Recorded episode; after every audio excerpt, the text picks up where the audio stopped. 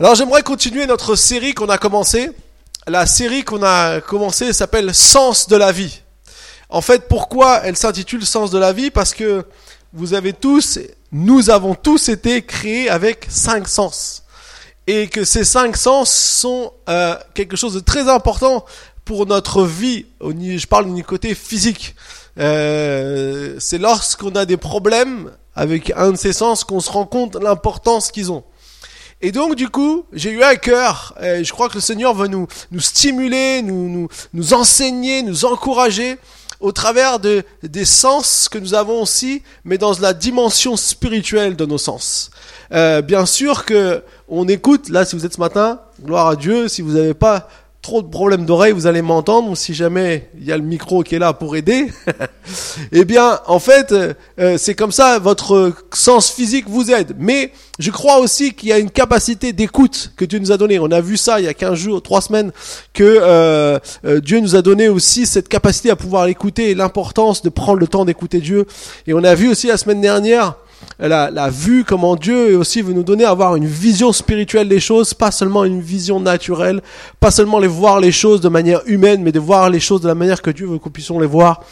Et cette semaine, j'aimerais euh, donc aller vers un troisième euh, sens que nous avons, qui est l'odorat. Euh, j'ai fait des petites études, alors je suis pas un grand scientifique, merci Internet parce que maintenant on peut facilement euh, apprendre des choses sur euh, l'odorat, mais euh, en fait j'ai découvert que, peut-être vous saviez pas, mais je vais vous faire une annonce, vous êtes capable de reconnaître environ 10 000 odeurs différentes. C'est quand même impressionnant. Tout ça, toute cette capacité, elle est située dans cette petite chose qui est là, notre nez. en fait, dans les fosses nasales, il y a euh, une muqueuse olfactive qui nous permet donc, euh, avec une réaction chimique, de reconnaître, c'est-à-dire elle va, elle va euh, trouver une, des molécules qui vont ensuite passer par le nerf olfactif qui va aller dans notre cerveau et qui va nous faire comprendre qu'il y a une odeur. Et ce qui est impressionnant, c'est que lorsque cette information est transmise, la zone du cerveau qui est impactée, c'est la zone des émotions et de la mémoire. En fait, si vous, des fois vous sentez quelque chose et ça crée une émotion, lorsque vous rentrez chez vous et que vous sentez une bonne odeur de cuisine du voisin qui lui est déjà rentré et c'est déjà amis au travail, vous avez une envie, c'est de frapper à sa porte et de s'asseoir à sa table, de donne-moi ton repas. Surtout qu'après nous, faut le faire aussi. Et en fait, cette odeur crée une émotion en nous. De la même manière, lorsque vous sentez un bon parfum, c'est attirant de sentir un bon parfum. Il vaut mieux mettre du bon parfum pour pouvoir sentir bon. Alors pas comme euh, nos, nos ancêtres les Français qui sont connus pour mettre que du parfum et pas laver, ça c'est pas bon. Mais la réalité, c'était de, de, de, se parfumer. Pourquoi on est les, Français, on est réputés par le parfum? Justement parce que voilà, ils ont développé ce, cette chose-là. Et dans le monde entier, les parfums français sont les meilleurs. Et pourquoi? Parce que ça apporte du bien. Et de la même manière, souvent, on peut aussi se souvenir de quelque chose au travers d'une odeur. Il y a, il y a une odeur rappelle quelque chose. Pourquoi? Parce que c'est la partie de notre cerveau qui est affectée. Alors, qu'est-ce que je veux dire par là? En fait, ce que je me suis rendu compte, si on prend la dimension spirituelle euh, de ce sens de l'odorat, je crois que l'odorat, c'est la sensibilité que Dieu nous donne à pouvoir discerner, reconnaître ce qui est bon et ce qui est pas bon. Moi, je vous assure, quand je change la couche de ma fille, l'odeur est pas bonne. c'est très facile de comprendre que ça c'est pas bon. Ah, ça nous ça nous donne un sentiment d'aversion. Et euh, du coup, donc on, est obligé de faire ça. On essaie de faire ça le plus vite possible, le mieux possible. Et euh, par contre, quand je rentre chez moi et que je sens le parfum de ma petite femme, alors là, je suis, euh, je suis très content. Je suis euh, aux anges, comme on, comme on pourrait dire. Eh bien, c'est la même manière. Dieu nous a donné cette capacité à pouvoir discerner ce qui est bon de faire ou ce qui n'est pas bon de faire. Notre odorat spirituel est là pour nous aider à développer euh, cette sensibilité. Il y a une sensibilité, comme le cerveau qui réagit d'une manière avec des, émotions aux odeurs. Je crois que de la même manière, il y a une sensibilité spirituelle que Dieu veut nous donner. Que Dieu veut nous donner. On doit comprendre qu'il y a des choses qui sont bonnes et des choses qu'on on doit euh, s'encourager à faire et comme d'autres aussi à s'encourager à ne pas faire. Et pour ça, aujourd'hui, on va prendre un texte qui va être notre texte de référence euh, dans Luc chapitre 10, verset 25. Luc chapitre 10, verset 25. C'est une histoire que je suis sûr beaucoup d'entre vous connaissez bien. Elle se situe dans, l'évangile de Luc au chapitre 10, verset 25. Et d'ailleurs, elle n'est citée qu'une seule fois dans les évangiles. C'est pour ça que l'évangile de Luc est très riche, parce qu'il a, beaucoup d'histoires aussi que Jésus a racontées, qui nous est redonné. Vous savez, Luc, c'était un docteur, c'était quelqu'un de très euh, académique, et donc il a bien euh, noté tout ce que Jésus a pu dire, peut-être plus que, que d'autres. Il nous est dit, Luc chapitre 10, verset 25.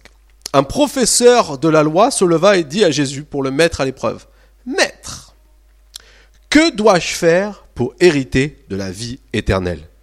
Jésus lui dit, Qu'est-il écrit dans la loi? Qui lis-tu? Il répondit, Tu aimeras le Seigneur ton Dieu de tout ton cœur, de toute ton âme, de toute ta force et de toute ta pensée, et ton prochain comme toi-même. Tu as bien répondu, lui dit Jésus. Fais cela et tu vivras. Mais lui, voulant se justifier, dit à Jésus, Et qui est mon prochain? Jésus reprit la parole et dit, Un homme descendait de Jérusalem à Jéricho. Il tomba entre les mains de brigands qui le dépouillèrent, le rouèrent de coups et s'en allèrent en le laissant à moitié mort. Un prêtre, qui, par hasard, descendait par le même chemin, vit cet homme et passa à distance. De même, aussi, un lévite arriva à cet endroit. Il vit et passa à distance. Mais un samaritain qui voyageait arriva près de lui et fut rempli de compassion lorsqu'il le vit. Il s'approcha et banda ses plaies en y versant de l'huile et du vin. Puis il, se mit le mit sur sa propre monture, le conduisit dans une auberge et prit soin de lui.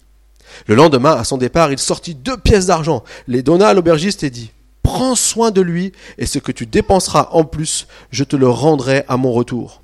Lequel de ces trois te semble avoir été le prochain de celui qui était tombé au milieu des brigands C'est celui qui a agi avec bonté envers lui, répondit le professeur de la loi. Jésus lui dit, va agir de la même manière, toi aussi. Amen. Alors, c'est l'histoire du bon samaritain. Je suis sûr que on la connaît tous plus ou moins, ou si, sinon des fois on a déjà entendu parler parce qu'elle est connue, même j'ai envie de dire dans le monde séculier. Mais ici, j'aimerais euh, m'attarder un peu sur ce professeur de la loi. Vous savez, le professeur de la loi, les professeurs, leur caractéristique, c'est qu'ils connaissent tout un tas de choses. Hein.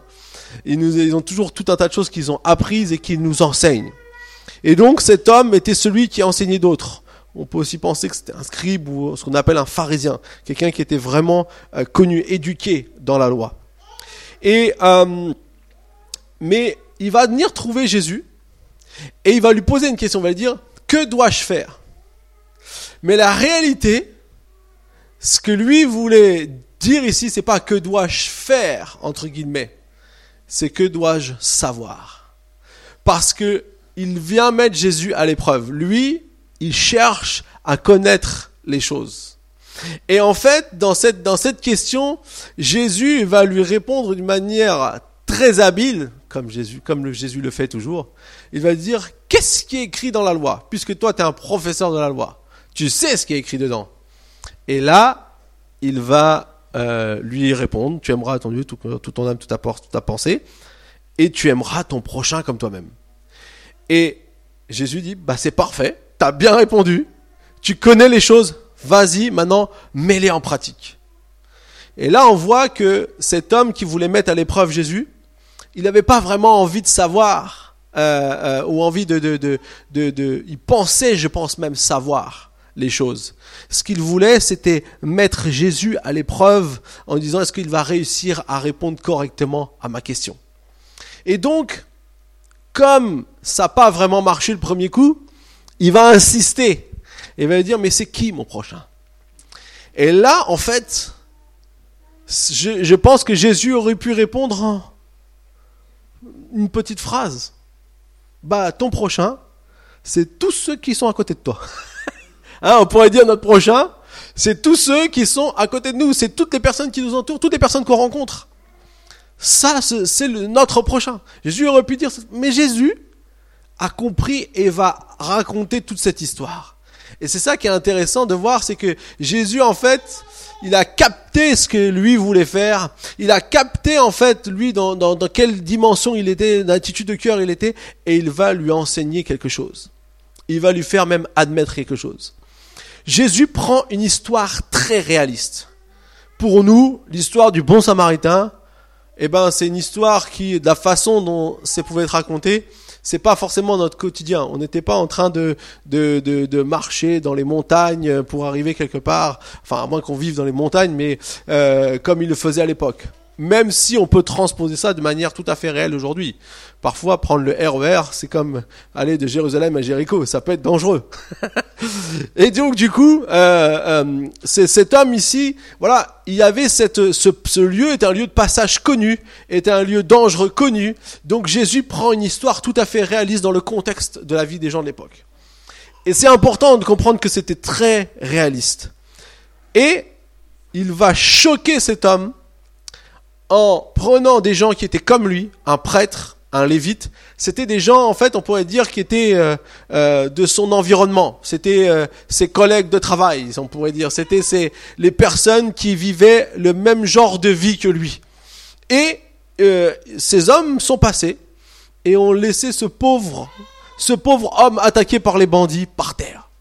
Mais est venu un homme, un Samaritain, alors les Samaritains, c'était pour ce professeur de la loi, tout ce qu'il faut pas faire, c'est les Samaritains qui le font. Hein c'était vraiment, il y a nous et il y a eux. nous, on est ceux qui font les choses qui sont bonnes, on étudie, voilà, nous on est juste, on est correct, on est droit. D'ailleurs, euh, Jésus va reprendre les pharisiens nombreux aussi, il dit, vous pensez que vous êtes des gens justes, mais en fait vous ne l'êtes pas. Mais les Samaritains, c'était vraiment ceux qui étaient euh, complètement euh, méprisés et on n'avait même pas le droit d'être dans leur, en, leur présence pour des Juifs.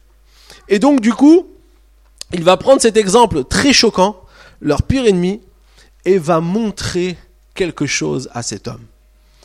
Ce Samaritain, il est en voyage. Il n'est même pas en train de marcher pour euh, une activité quelconque, lui, il est carrément en voyage. Donc, il devait avoir euh, toutes ses affaires en voyage et tout ça. Et il part et lorsqu'il voit ce, jeune homme, enfin cet homme blessé à moitié mort, lui, il a une compassion qui sort de lui. Il y a quelque chose qui est là, il y a quelque chose qui se manifeste, il y a quelque chose qui prend, qui prend vie. Il va prendre cet homme, il va le secourir, il va l'emmener, il va même donner de ses biens pour qu'il soit bien soigné et pour qu'il ait tout ce qu'il faut pour qu'il soit rétabli et qu'il soit bien. Et lorsqu'il a fini de raconter cette histoire, eh bien, Jésus va poser cette question à, ses professeurs Alors, lequel des trois, à ton avis? Et là, c'est facile hein, de trouver la réponse. Mais la réalité que cet homme devait admettre, c'est que lui, il connaissait beaucoup de choses. Mais il n'avait pas de sensibilité. Il n'avait pas les sensibilités sur les choses qui sont bonnes à faire. Il savait ce que disait la loi. Ah, il la connaissait la loi. Il l'a même récité par cœur à Jésus mais lui fait partie de tous ces gens, l'exemple qu'il a pris, le prêtre, le lévite, tous ceux qui, en fait, n'ont pas cette sensibilité, qui n'ont pas cet odorat spirituel à reconnaître les choses qui sont bonnes à faire. Je vais vous dire quelque chose. C'est le danger pour nous quand on est des chrétiens, peut-être euh, où on pense savoir tellement de choses. Bien sûr qu'il y a des vérités qu'on connaît que Dieu nous a mis dans le cœur, mais l'important, c'est pas seulement de savoir les choses, c'est d'être sensible à ce que Dieu veut qu'on fasse. C'est d'avoir un odorat spirituel où on reconnaît les bonnes choses à faire, les situations de la vie qui sont pour notre propre vie, qui sont dans notre réalité à nous. Jésus a pris la réalité de ces gens. Alors pour nous, le Samaritain, tout ça, c'est le gars avec sa monture, avec son âne qui est en train de se déplacer pour aller secourir un homme. Ça, pour nous, c'est lointain. Mais la réalité, c'est que nous aussi, on vit des situations où peut-être il y a des personnes qui sont euh, autour de nous et qui ont besoin d'aide. Et c'est là qu'on a besoin de notre odorat spirituel pour reconnaître les choses qui sont bonnes à faire. Alors, ça va au-delà de l'exemple de secourir quelqu'un. Ça peut être de faire les bonnes choses qui sont à faire. Il y a des choses dans notre vie on sait que c'est pas bien de les faire et des choses on sait que c'est bien de les faire. Et l'importance que notre odorat spirituel, il va nous guider sur ce qui est les bonnes odeurs, sur les bonnes choses à faire. Ce professeur de la loi a admis, a reconnu devant Jésus que c'était ce que Jésus a dit qui était vrai. Il a reconnu, entre guillemets, que cette sensibilité qu'a eu le Samaritain était quelque chose de bien. Et ça, pour reconnaître ça à un juif, qu'un Samaritain a fait quelque chose de bien, je peux vous dire, il fallait se lever tôt. Jésus a réussi à faire quelque chose. Alors j'aimerais maintenant avoir adressé un peu ce tableau, euh, quand même revenir un peu sur ce prêtre et ce lévite. Parce que je crois qu'il nous ressemble plus que parfois ce qu'on aimerait admettre. On aimerait tous se voir comme le bon samaritain. Hein oh, nous, moi, je suis, je suis quelqu'un qui aide les gens. J'aime beaucoup les gens. on se qualifierait tous naturellement un peu comme ça. Et je suis sûr qu'au fond, on a envie tous de faire de bonnes choses. Je suis tout à fait d'accord. Mais j'aimerais attirer notre attention et je me suis posé la question, pourquoi le prêtre et le lévite, des gens qui étaient sûrement les plus à même de s'arrêter, ne sont pas arrêtés Je peux vous la traduire dans le langage courant. Le prêtre, c'est un pasteur ou qui vous voulez qui est responsable euh, euh, d'un endroit, d'un lieu de culte. Et le lévite, on pourrait dire, c'est quelqu'un qui fait la louange comme Jérémie tout à l'heure qui nous a euh, fait les chants ce matin, qui nous a conduit dans la louange. Eh bien, en fait, ce sont des gens qui sont entre guillemets dans une activité euh, ou qui ont un ont un, lien avec ce que Jésus a annoncé, avec la loi qu'il a donnée. D'ailleurs, le, le, Jésus va dire à ce professeur de la loi, qu'est-ce qui est écrit dans la loi? Qu'est-ce qui est écrit dedans, puisque toi tu la connais Et là, on voit que pourquoi ces deux personnes qui étaient sans doute les plus à même de s'arrêter ne se sont pas arrêtées. Alors on pourrait aussi trouver plein d'autres excuses qui sont écrites dans la loi, comme le fait de toucher quelqu'un qui est mort, c'était une impureté, il y avait toutes sortes de, règles et de, principes qui étaient là. Mais plus que tout, et ce que j'aimerais euh, nous dire à nous tous, est-ce que ça nous est déjà arrivé de passer à côté? Est-ce que ça nous est déjà arrivé sincèrement, sans vouloir condamner qui que ce soit, mais d'être passé à côté de faire ce qui était bien? En fait, c'est ça, la réalité. De passer à côté, de faire ce qu'on aurait dû sentir, ce qu'on aurait dû faire, les bonnes choses qu'on aurait dû discerner avec notre odorat spirituel, avec notre dimension de comprendre ce qui est bien de faire. Sincèrement, ça m'est arrivé à de nombreuses reprises. Et je sais que c'est un combat. C'est une bataille. Et pour pouvoir vous le, partager ce matin correctement, j'aimerais prendre deux passages. Le premier dans Romains chapitre 7, où l'apôtre Paul, celui qui a fait des choses incroyables dans sa vie, eh bien, nous, nous y invite. C'est Romains chapitre 7, verset 13. Et lui va expliquer d'une manière très euh, détaillée pourquoi et comment ce combat, en fait, il prend place en nous ce qui se passe ici, c'est que, comme ce professeur de la loi, Dieu avait donné une loi. Vous la connaissez, la loi. Vous connaissez plus ou moins les dix commandements. On a tous entendu parler des dix commandements. Les bonnes choses. Et on se dit tous, on a tous une fois dit dans notre vie, ah, si tout le monde respectait les dix commandements, tout irait bien sur la terre. On aurait, on vivrait bien les uns avec les autres. On serait des gens et des hommes et des femmes heureux. On serait contents. On n'aurait pas peur du danger de sortir tard dans le RER e parce qu'on pourrait se, euh, pourrait nous arriver quelque chose. On aurait toutes sortes de choses qui n'arriveraient pas puisque personne ne volerait jamais, puisque personne ne mentirait jamais, puisque personne ne dirait de faux témoignages contre son frère, puisque personne ne commettrait adultère, puisque personne n'honorerait pas ses parents. Toutes ces choses-là seraient super. On aurait une qualité de vie extraordinaire parce que la loi, elle est bonne. Et c'est ce que Paul va nous dire.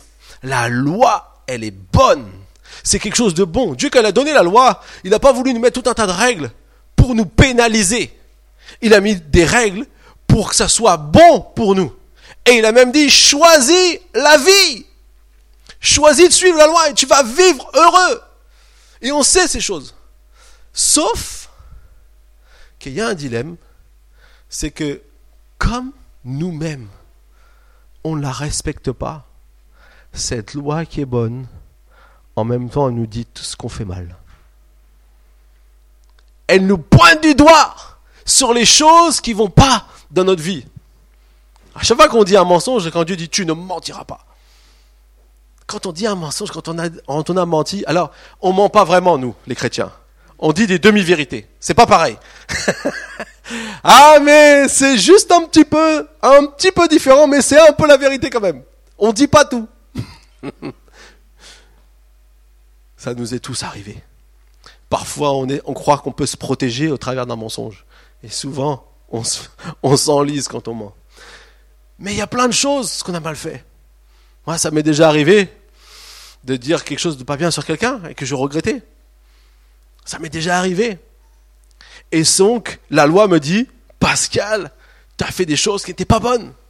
Pascal, tu es coupable de ces choses-là, puisque la loi me dit de ne pas les faire. Et là, on voit clairement euh, le, côté donc de la loi qui nous euh, amène des choses mauvaises. Alors, qu'est-ce que va dire Paul? On va lire donc Romains 7, verset 13. Ce qui est bon est-il donc devenu synonyme de mort pour moi? Certainement pas. Au contraire, c'est la faute du péché. Il s'est manifesté comme péché en me donnant la mort par ce qui est bon. Et ainsi, par l'intermédiaire du commandement, il montre son caractère extrêmement mauvais. Nous savons en effet que la loi est spirituelle, mais moi je suis marqué par ma nature, vendu au péché. Je ne comprends pas ce que je fais, et je ne fais pas ce que je veux, et je fais ce que je déteste. Or, si je fais ce que je ne veux pas, je reconnais par là que la loi est bonne. En réalité, ce n'est plus moi qui agis ainsi, mais le péché qui habite en moi. En effet, je sais que le bien que le bien n'habite pas en moi, c'est-à-dire dans ma nature propre. J'ai la volonté de faire le bien, mais je ne parviens pas à l'accomplir. En effet, je ne fais pas le bien que je veux, mais je fais au contraire le mal que je ne veux pas. Est-ce qu'il y a quelqu'un qui se retrouve là? Est-ce qu'on n'a pas toujours cette envie de bien faire, mais on a cette réaction naturelle, humaine, qui est le péché en nous qui nous amène à faire des choses qu'on ne voudrait pas faire, à répondre comme on ne voudrait pas répondre, à, réagir comme on ne voudrait pas réagir. Mais c'est comme s'il y a quelque chose en nous là qui nous prend et qui nous pousse à faire ce qu'on ne voudrait pas faire. Finalement, eh bien, au lieu de discerner ce qui est bon de faire et de faire cela, on a tendance à faire le contraire. Parfois on discerne, mais on n'arrive pas à le faire. Il y a une bataille, il y a une lutte. Et Paul, il dit, ma nature est vendue au péché.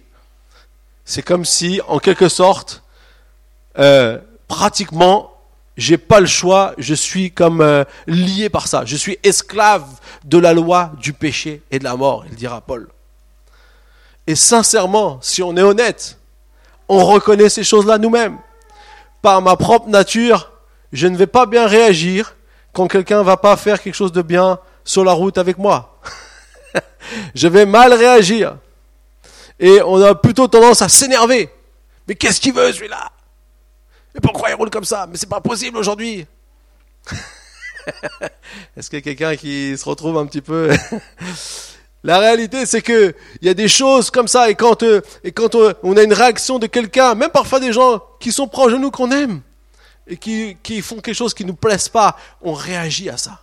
On réagit dans notre cœur, on réagit dans, notre, dans, notre, dans nos émotions, on réagit dans toutes sortes de choses. Parfois, on, prend les choses négatives et on, se les accapare. Mais ici, Paul, heureusement, il ne nous a pas laissé seulement avec cette partie de, de la Bible, mais il continue dans son discours. Et euh, on va lire maintenant donc, au chapitre 8, à partir du verset 1.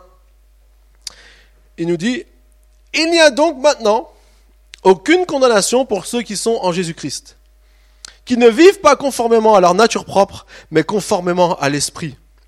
En effet, la loi de l'Esprit qui donne la vie en Jésus-Christ m'a libéré de la loi du péché et de la mort. Car ce qui était impossible à la loi parce que la nature humaine la rendait impuissante, Dieu l'a fait. Il a condamné le péché dans la nature humaine en envoyant à cause du péché son propre Fils dans une nature semblable à celle de l'homme pécheur. Ainsi, la justice réclamée par la loi est accomplie en nous qui vivons non conformément à notre nature propre, mais conformément à l'Esprit. En effet, ceux qui se conforment à leur nature propre se préoccupent des réalités de la nature humaine, tandis que ceux qui se conforment à l'esprit sont préoccupés par ce qui est de l'esprit. De fait, la nature humaine tend vers la mort, tandis que l'esprit tend vers la vie et la paix. Amen. Alors, j'aimerais juste vous donner un petit exemple. On pourrait prendre l'exemple, parce que j'ai parlé un peu de voiture, du code de la route savez que le code de la route n'a pas toujours existé. Les premières voitures roulaient sans code de la route. Qui aimerait revenir sans code de la route Je vois pas grand monde, je pense.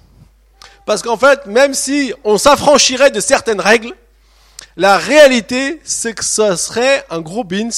Et d'ailleurs, il y aurait eu, beaucoup d'accidents et même beaucoup de morts. À une époque, c'est dans les années 70, je crois, il y avait un peu comme 17 000 morts par an dans les accidents de la route. Aujourd'hui, on est à un peu moins de 4 000. La réalité, c'est que ce qui a permis de diminuer tout ce nombre de morts, c'est les limitations de vitesse. Ce qui est horrible quand on conduit, parce qu'elles nous limitent. on aimerait rouler plus vite. Mais en vérité, c'est très bon pour nous. Et parfois, on ne se rendrait pas compte du danger qu'il y aurait dans certaines routes. Vous savez, comme certaines routes, quand vous arrivez, certains tournants, vous les prenez, c'est ouh, là, il faut, faut, faut freiner encore un petit peu plus. Je pensais que j'allais y arriver, mais non. Et donc, du coup, il y a cette notion que la loi ici, elle est bonne pour nous. C'est pour nous épargner les accidents, c'est pour nous épargner les difficultés. Et je peux vous dire, parce que moi, j'ai dû faire un petit stage pour récupérer quelques points, donc je peux vous dire que c'était important.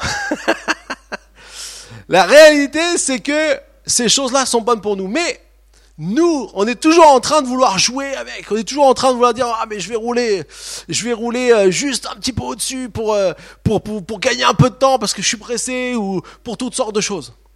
Et en fait, eh bien, cela nous, nous, nous, affecte et cela nous amène à des choses négatives. Et en fait, c'est la même chose que ici Paul raconte. Il dit que Dieu nous a donné en fait la loi quelque chose de bon et que en fait, si on peut la respecter, eh bien, ça va être quelque chose de bon pour nous. Alors, comment faire avec ces pulsions à pas vouloir toujours respecter Comme nous on a, avec cette nature humaine, ce péché qui vient à nous. La Bible nous dit qu'il n'y a plus de condamnation pour ceux qui sont en Jésus-Christ. Ceux qui vivent dans la loi de l'Esprit qui donne la vie. En fait, ce que j'aimerais vous dire, c'est que de la première loi qui nous rendait coupables, Dieu a instauré une nouvelle loi. Et cette nouvelle loi, c'est quoi? C'est la loi de l'Esprit de vie en Jésus-Christ. Qu'est-ce qui se passe? Les condamnations, les condamnations, ça n'existe plus. Dans la loi de l'esprit de vie, les condamnations, ça n'existe plus. De dire, ah oui, mais tu fais ça, tu fais ça, tu fais ça qui est mal. Avec, dans la loi de l'esprit de vie, ça n'existe plus. Non pas que ça n'a pas coûté. Non pas que c'est juste parce que voilà, on fait ce qu'on veut maintenant, on est, totalement libre, il n'y a plus besoin de problème. Oh, la loi de l'esprit de vie, alléluia, on peut faire tout ce qu'on veut. Non, non, non, non.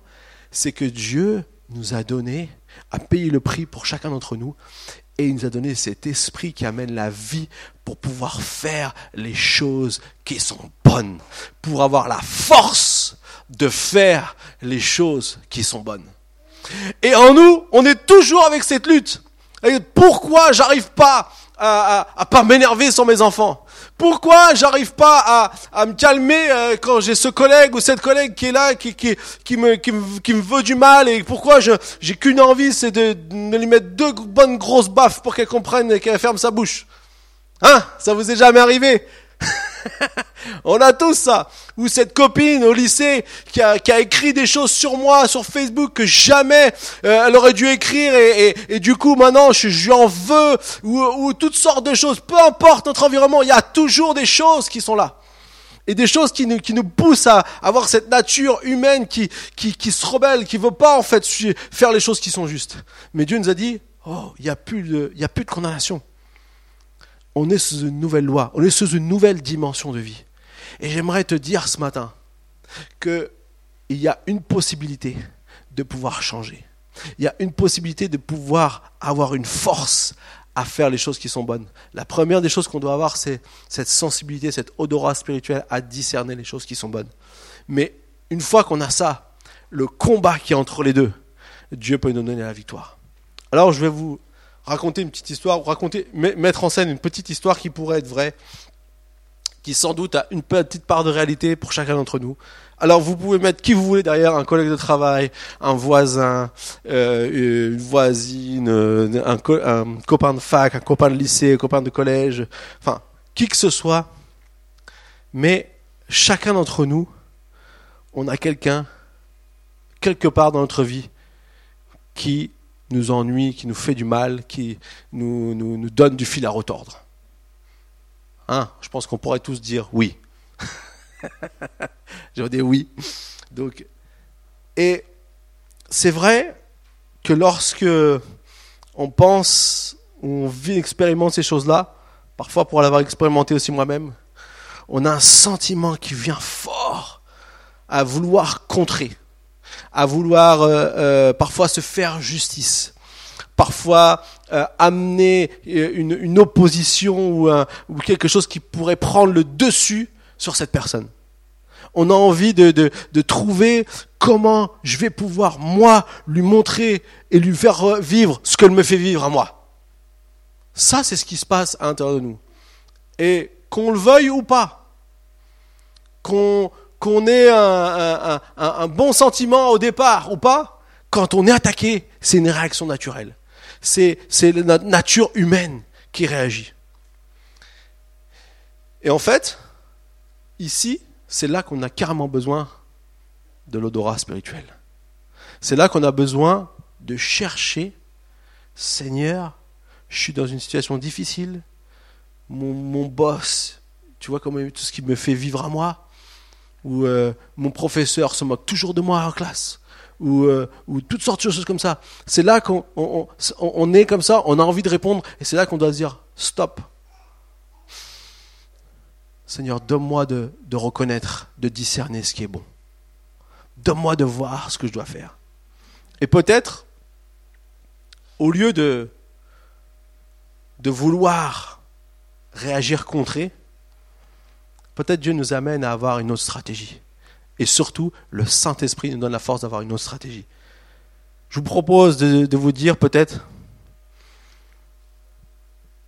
comment puis-je être une bénédiction pour cette personne? Mais pasteur, mais ça va pas, mais elle me fait du mal, mais je ne peux pas vouloir être une bénédiction pour elle. C'est vrai. Moi je, dirais, si Dieu me dit ça, je, pense que je lui dirais peut-être quelque chose comme ça. C'est pas possible. J'arrive pas. Mais peut-être que justement, ce changement de loi, ce changement de dimension de vie, de pouvoir reconnaître comment je peux être une bénédiction. Ça ne veut pas dire que faut lui cirer les pompes, euh, ou il faut faire des choses qui ne sont pas, euh, enfin qui sont rabaissants pour nous. Mais c'est de commencer à réfléchir, Seigneur, qu'est-ce qui va peut-être pas dans sa vie qui l'amène à être comme ça avec moi? Pourquoi j'ai tel, tel conflit relationnel avec ma mère?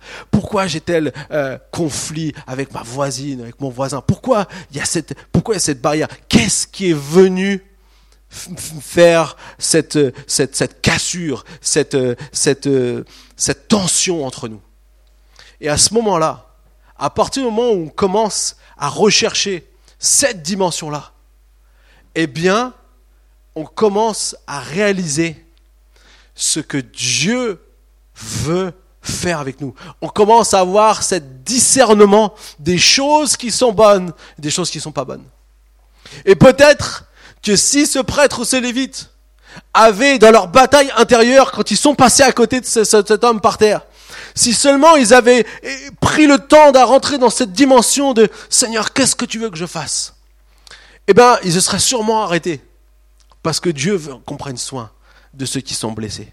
Dieu veut qu'on prenne soin de ceux qui sont à, mort, euh, à moitié morts sur le bas de la route. Dieu veut t'utiliser toi pour devenir la bénédiction pour celui qui te cause le plus de tort.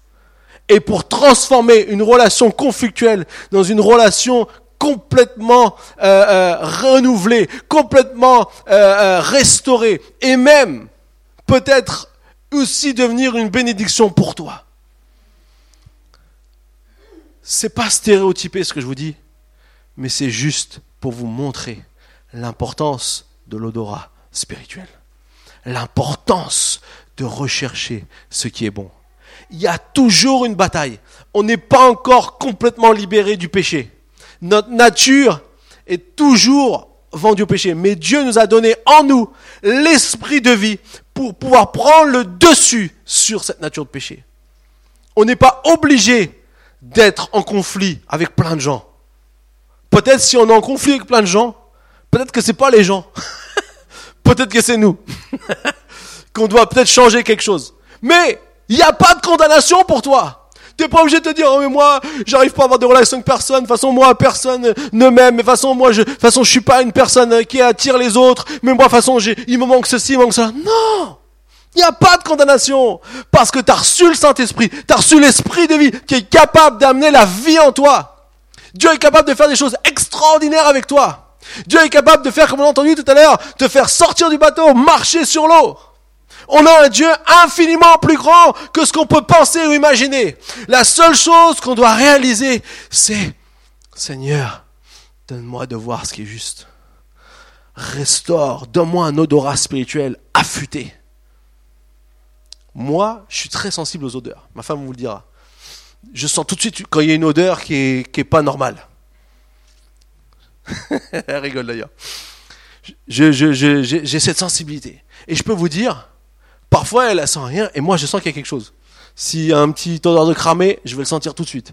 S'il y a une petite odeur de, quoi que ce soit, je, vais le sentir tout de suite. Quand on a un odorat affûté, on est capable à voir ce que d'autres sont, sont pas capables de voir.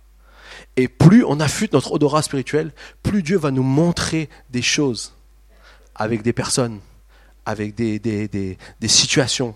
Parfois des situations où on est embourbé, on ne sait pas comment faire, comment s'en sortir financièrement. Dieu va nous montrer des choses. Va nous montrer peut-être des choses qu'on doit recommencer à faire dans notre vie, des choses qu'on doit mettre en règle, des choses qu'on doit pardonner, des choses qu'on doit avancer, des choses qu'on doit... Oui, Dieu veut le meilleur pour toi. Et c'est pour ça qu'il nous a donné une capacité à discerner.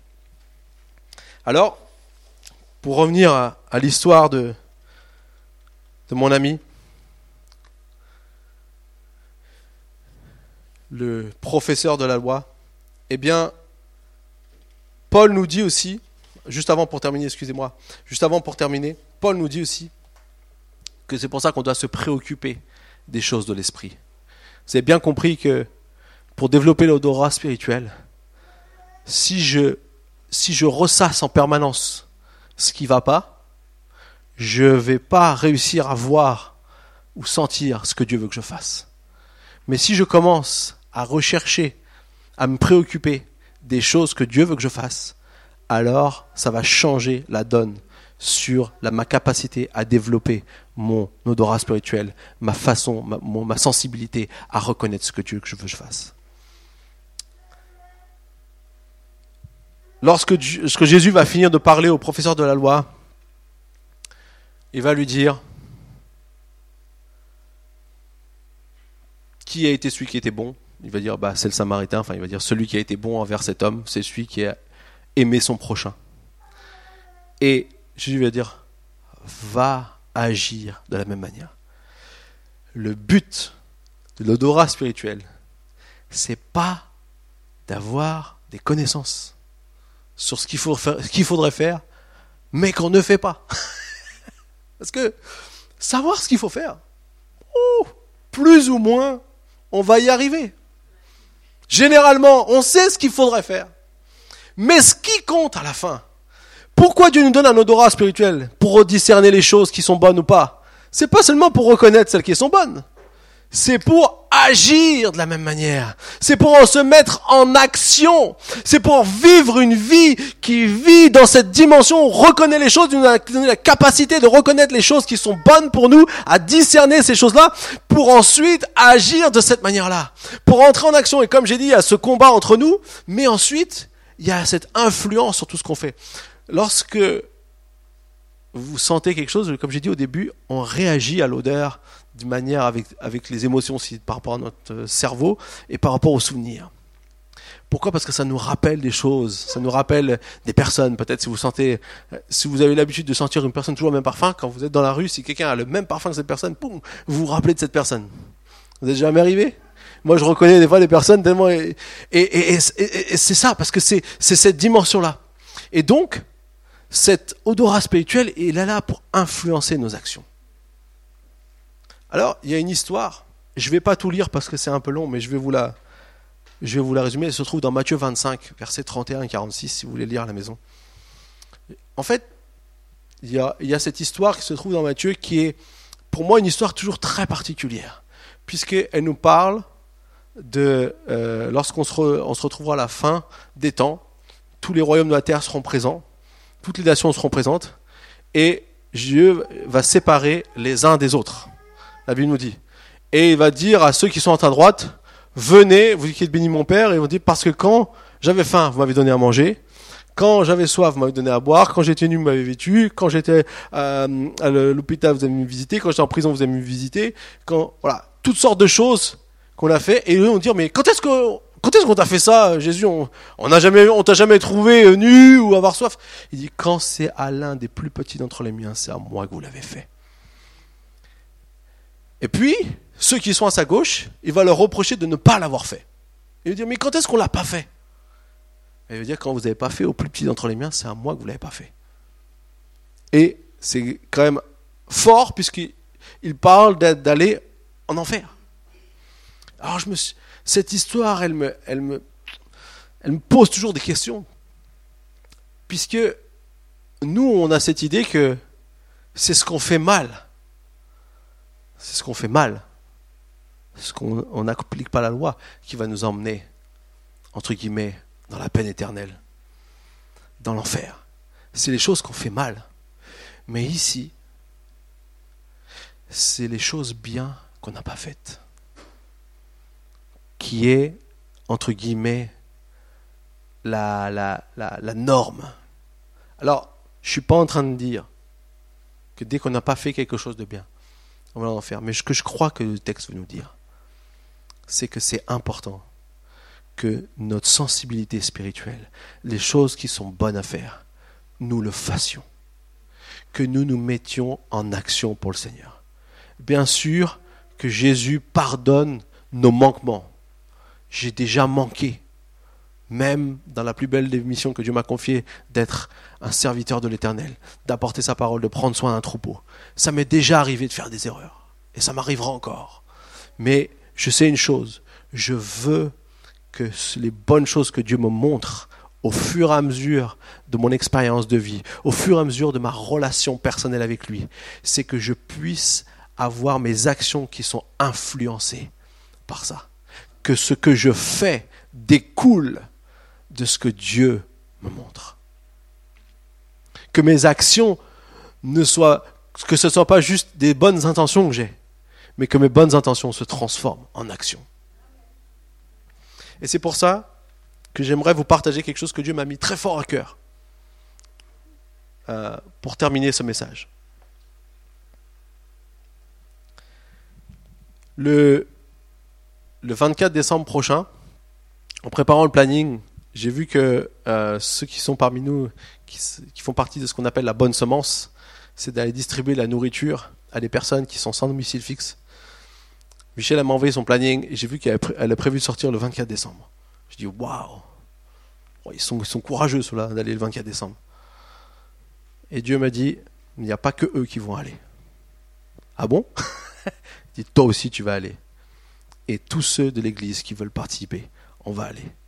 Parce que je crois que oui, c'est vrai, on va être occupé ce jour-là. Oui, c'est vrai, on aura peut-être beaucoup de choses à faire.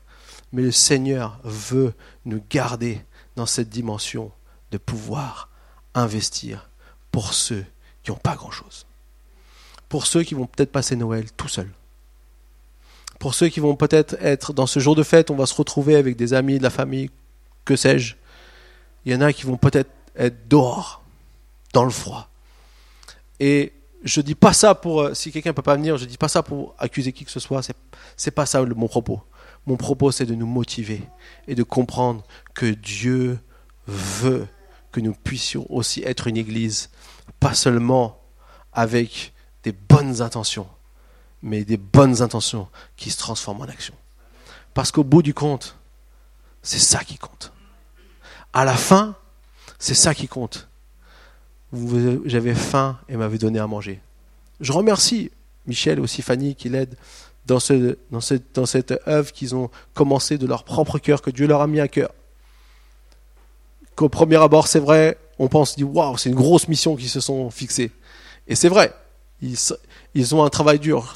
Tous les 15 jours, le samedi après-midi, ils vont donner à manger à des gens à Paris.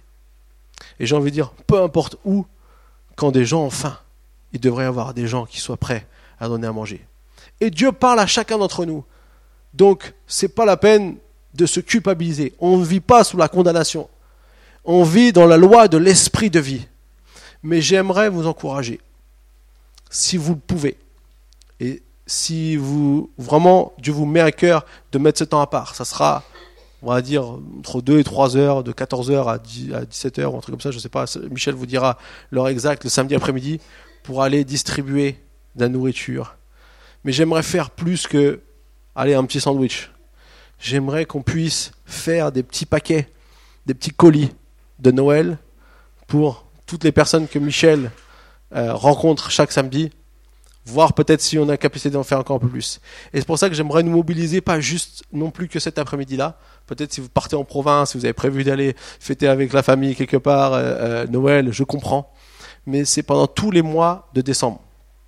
Du, pardon, tous les mois, tous les dimanches de décembre, excusez-moi.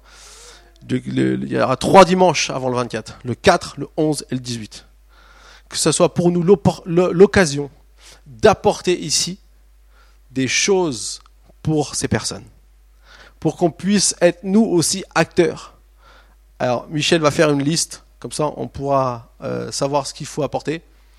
Et qu'on puisse ensuite apporter plein de petites choses qui peuvent faire leur Noël quelque chose de mieux que ce que ça devrait être. Et je vais vous dire quelque chose. C'est pas à ces personnes-là qu'on le fait. C'est à Jésus qu'on le fait. Parce qu'il nous donne de discerner les bonnes choses qu'on peut faire. Et j'aime que nous puissions être en marche. Je sais qu'il y en a qui donnent aussi de leur temps pour Imagine School. Il y a toutes sortes de choses qu'on fait dans l'Église où des personnes se donnent pour voir les bonnes choses à faire. Je sais qu'on a besoin aussi dans le ménage. Si vous êtes intéressé à faire le ménage dans l'église, on a des besoins parce qu'on a besoin de renouveler l'équipe. C'est des équipes qui se renouvellent toujours. Et puis il y en a qui font et Imagine School et le ménage et parfois même la bonne semence. Et donc du coup, il y a besoin d'être aussi plus large dans les équipes. Donc si vous avez à cœur de donner, je sais pas, un samedi après-midi tous les 5-6 semaines, vous pouvez venir nous voir et on peut vous inscrire sur le planning du ménage. C'est pas grand chose, c'est deux heures données pour faire que cette église soit un endroit beau, agréable. Et je crois que c'est ces choses-là que Dieu voit. Plus que les choses vraiment plus mises en avant. Il voit chaque chose qui va influencer nos actions. Amen. Alors on va prier tous ensemble. Seigneur Jésus, merci pour la grâce que tu nous fais de pouvoir être tes enfants chéris, que tu aimes, que tu ne culpabilises pas, que tu ne condamnes pas, malgré toutes nos erreurs. Seigneur, c'est vrai, on a tous ce, combat à l'intérieur de nous-mêmes à faire ce qui est juste. Parfois, on ne fait pas ce qu'on veut faire et on, on fait ce qu'on ne veut pas faire. Mais Seigneur, je sais que tu m'as donné ton Saint-Esprit pour pouvoir changer les choses. Merci parce que tu me donnes aussi un odorat spirituel pour discerner les choses qui sont bonnes et celles qui ne sont pas. Comme on peut discerner les odeurs bonnes et les odeurs mauvaises. Tu m'as donné cette capacité à pouvoir discerner les choses bonnes et celles qui ne sont pas. Seigneur, je te prie, c'est que moi-même le premier, je puisse de tout mon cœur m'investir à faire ce qui est bon dans ma vie, pour moi, pour les autres. Seigneur, merci pour euh, ce que tu nous mets à cœur de faire aussi en tant qu'Église. D'aller ce, ce 24 décembre après-midi, distribuer des colis à des hommes, à des femmes qui n'ont peut-être pas de toi, qui n'ont peut-être pas de quoi vraiment fêter Noël, et qui vont compter sur la solidarité des autres.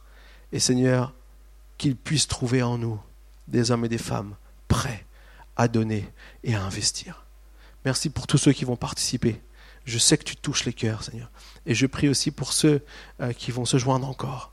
Et merci pour cette belle œuvre que tu nous donnes de faire. De pouvoir être ton Église, rayonnante et belle.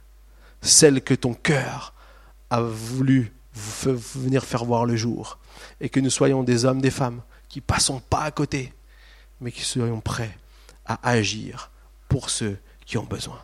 Merci Seigneur mon Dieu. Bénis chacun. Et je prie que chacun puisse développer un nouvel odorat spirituel des bonnes choses que tu vas faire avec eux. Que tu puisses leur donner cette compréhension dans leur vie. Amen. Que Dieu bénisse tous et je souhaite à tous et à tous un bon dimanche.